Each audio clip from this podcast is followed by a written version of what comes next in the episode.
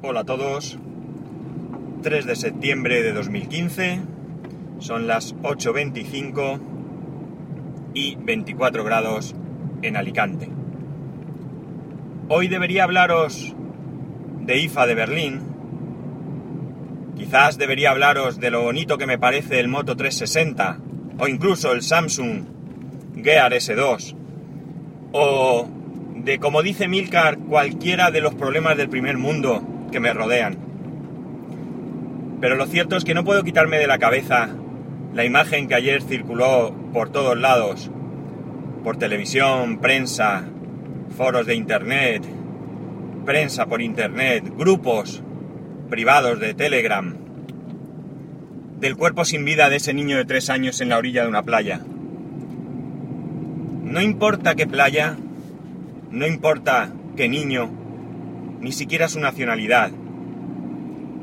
Sigue siendo lo más cruel que uno pueda ver. Tampoco incluso podríamos decir que las circunstancias podrían ser importantes, porque a fin de cuentas lo importante es ese niño, ese niño sin vida. Pero sí que es importante dar un vistazo a esas circunstancias. Estoy convencido que las reflexiones que hoy voy a hacer no son para vosotros. Vosotros, estoy seguro que algunos me escribiréis y me diréis que si tengo razón, que, es triste. Otros no lo haréis, pero estoy convencido que pensaréis lo mismo que, que yo. Dudo que haya nadie que tenga nada que objetar. Por lo menos a este hecho. Quizás sí a otras reflexiones que pueda hacer. El caso es que el problema tiene difícil solución. Sé que es triste decir algo así. Quizás incluso se me tache de pesimista. Pero no tiene solución porque a quien, quien realmente tiene en su mano poder aliviar este problema, no tiene ningún interés en hacerlo. Me da igual de qué país estemos hablando. Me da igual de qué partido sea el político de turno. No tienen ningún interés. Sí es cierto que ahora algún político de, de la oposición al partido que esté gobernando en cualquier país gritará, saldrá a la prensa, en televisión, maldiciendo las políticas de este mundo. Pero estoy convencido que si estuviesen en el gobierno el resultado sería el mismo. No hacer nada. Es triste ver a un niño que ha fallecido. Es muy triste y es muy duro. Y es muy triste pensar que con un poco de esfuerzo se podría aliviar este problema. Hoy un amigo publicaba en Facebook también unas reflexiones al respecto y decía que no veía a aquellos que habían estado protestando por el toro de la Vega o por algún, qué sé yo, cualquier otro de estos hechos que, solemos a rechazar, los toros en este caso, o qué sé yo, ponía varios ejemplos que ahora no recuerdo, pues no los veía protestar en la calle por esto. Y en eso tiene razón. El caso es que hay quien dice que, debemos abrir las puertas en Europa a la inmigración. Y veréis lo que os digo. Yo creo que esa no es la solución. Es evidente. Y no tengo ninguna duda que todo aquel que llegue hay que ayudarle. No vale con meterlos en un centro de refugiados y esperar a que se mueran allí. Hay que ayudarles ya que han pasado lo que han pasado, pero al mismo tiempo lo que hay que hacer es atajar el problema en su origen. Pero claro, que nos importa que venga gente de Siria, que en donde hay una guerra, si es que en Siria no hay petróleo. ¿Qué importancia tiene? ¿Qué más da? Total, son personas y de eso hay mucho. Pero petróleo, amigos, hay poco, muy poco.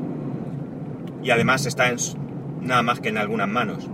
Oh, qué fácil fue tomar la decisión de ir a Irak, ¿verdad? Fue muy, muy fácil. Pero claro, es que en Irak hay petróleo. Creo que al Congo también hemos ido. Y cuando digo hemos, hablo de las tropas que manda la ONU o que mandan los países que se implican en estas, en estas acciones. Pero claro, es que en el Congo hay diamantes. Pero hay otros países en los que no hay nada de esto. Y da igual que destruyan la ciudad de Palmira o que ejecuten a personas, porque no hay petróleo. Y por tanto, no importa nada. Yo no tengo tampoco ningún interés en que las tropas, y especialmente las tropas españolas, vayan a ninguna guerra, vayan a luchar. Tengo un hermano que es militar y que tendría posibilidades de ir a una zona de conflicto. Pero al mismo tiempo pienso que si esos militares en su momento tomaron la decisión de alistarse y cuando hablas con ellos ves que tampoco les gustará ir a la guerra, evidentemente, pero que están dispuestos a ese sacrificio porque piensan que esa decisión la tomaron en su momento y que además es parte de su trabajo y están dispuestos a hacerlo, pues yo no tengo más remedio por poco que me guste que apoyarlo. Pero no lo voy a apoyar porque hay, haya petróleo. Lo voy a apoyar porque hay personas. Y porque hay una pandilla de indeseables que están generando este conflicto. Y porque hay otra pandilla de indeseables que no están haciendo nada por resolver estos problemas. No se puede consentir que una persona ponga en riesgo su vida para salir de su ciudad, de su país, de su pueblo, porque allí no solo no tiene para comer, que ya es grave, sino que tiene muchas posibilidades de que lo torturen y lo maten, en el mejor de los casos que lo maten. Así que mi postura es clara.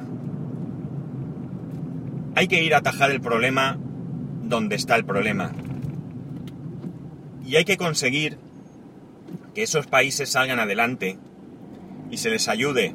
Ya he hablado aquí otras veces de algunos proyectos, como aquel en el que se hablaba con personas que habían sufrido esta inmigración ilegal, que habían puesto en peligro sus vidas, para que fueran a sus pueblos y relataran su pésima experiencia.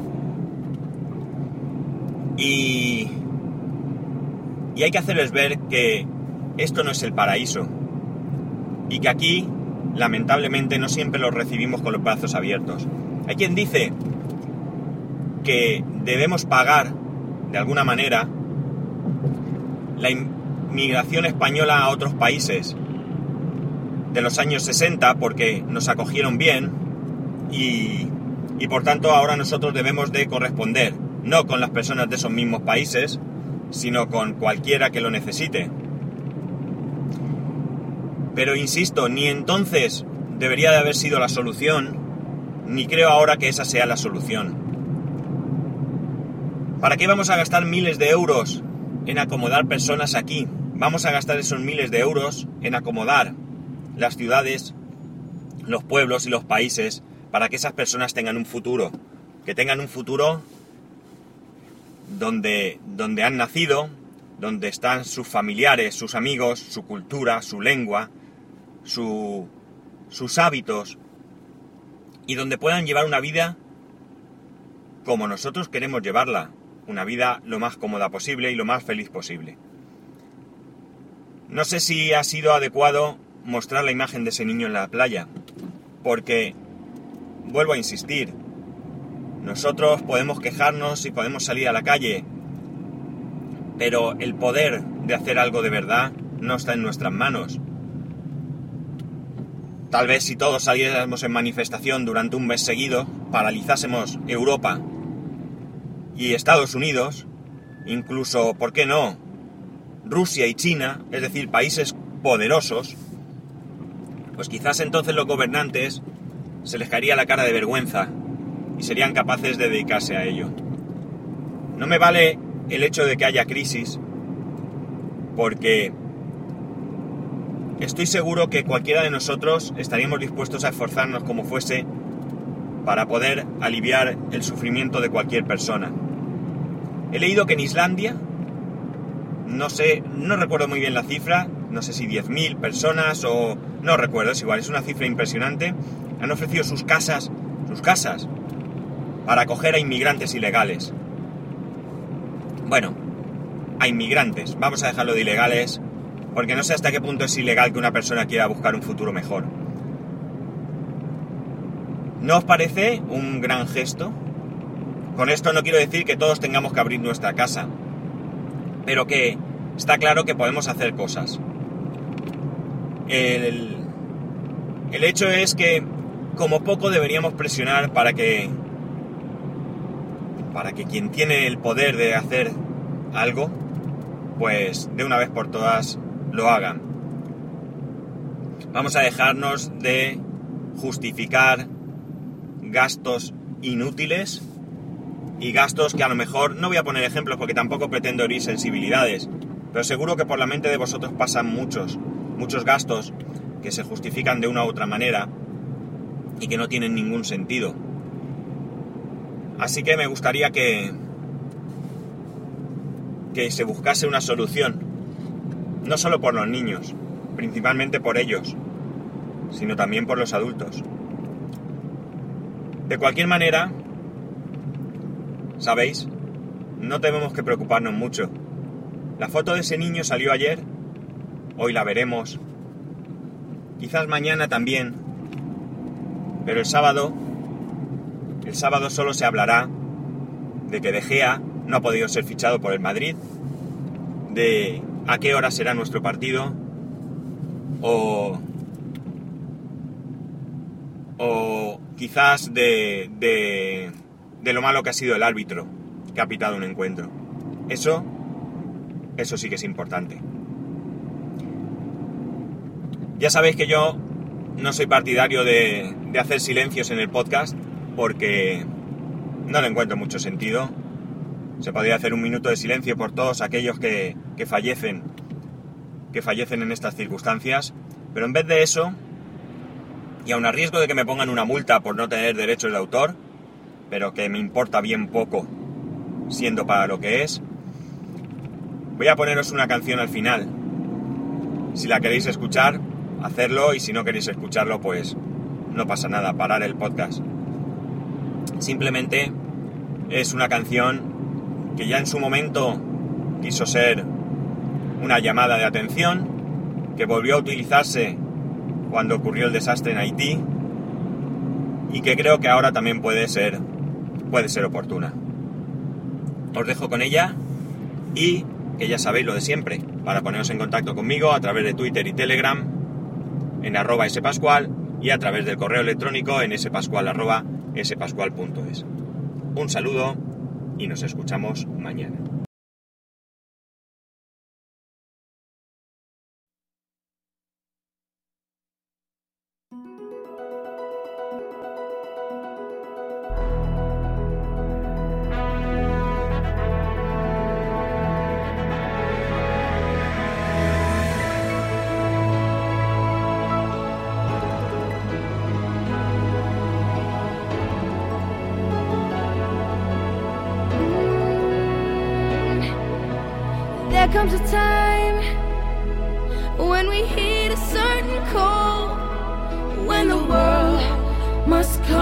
Together as one. There are people dying. Oh, when it's time to lend a hand to life, the greatest gift of all. We can't go on pretending day by day that someone somehow will soon make a change.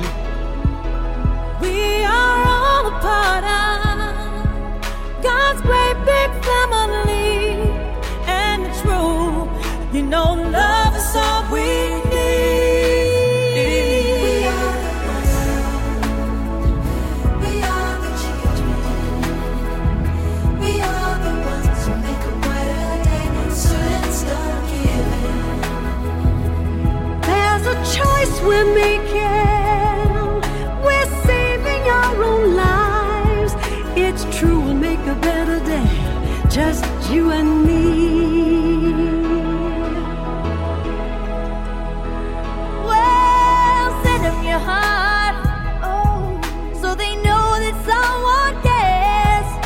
their cries for help will not be in vain.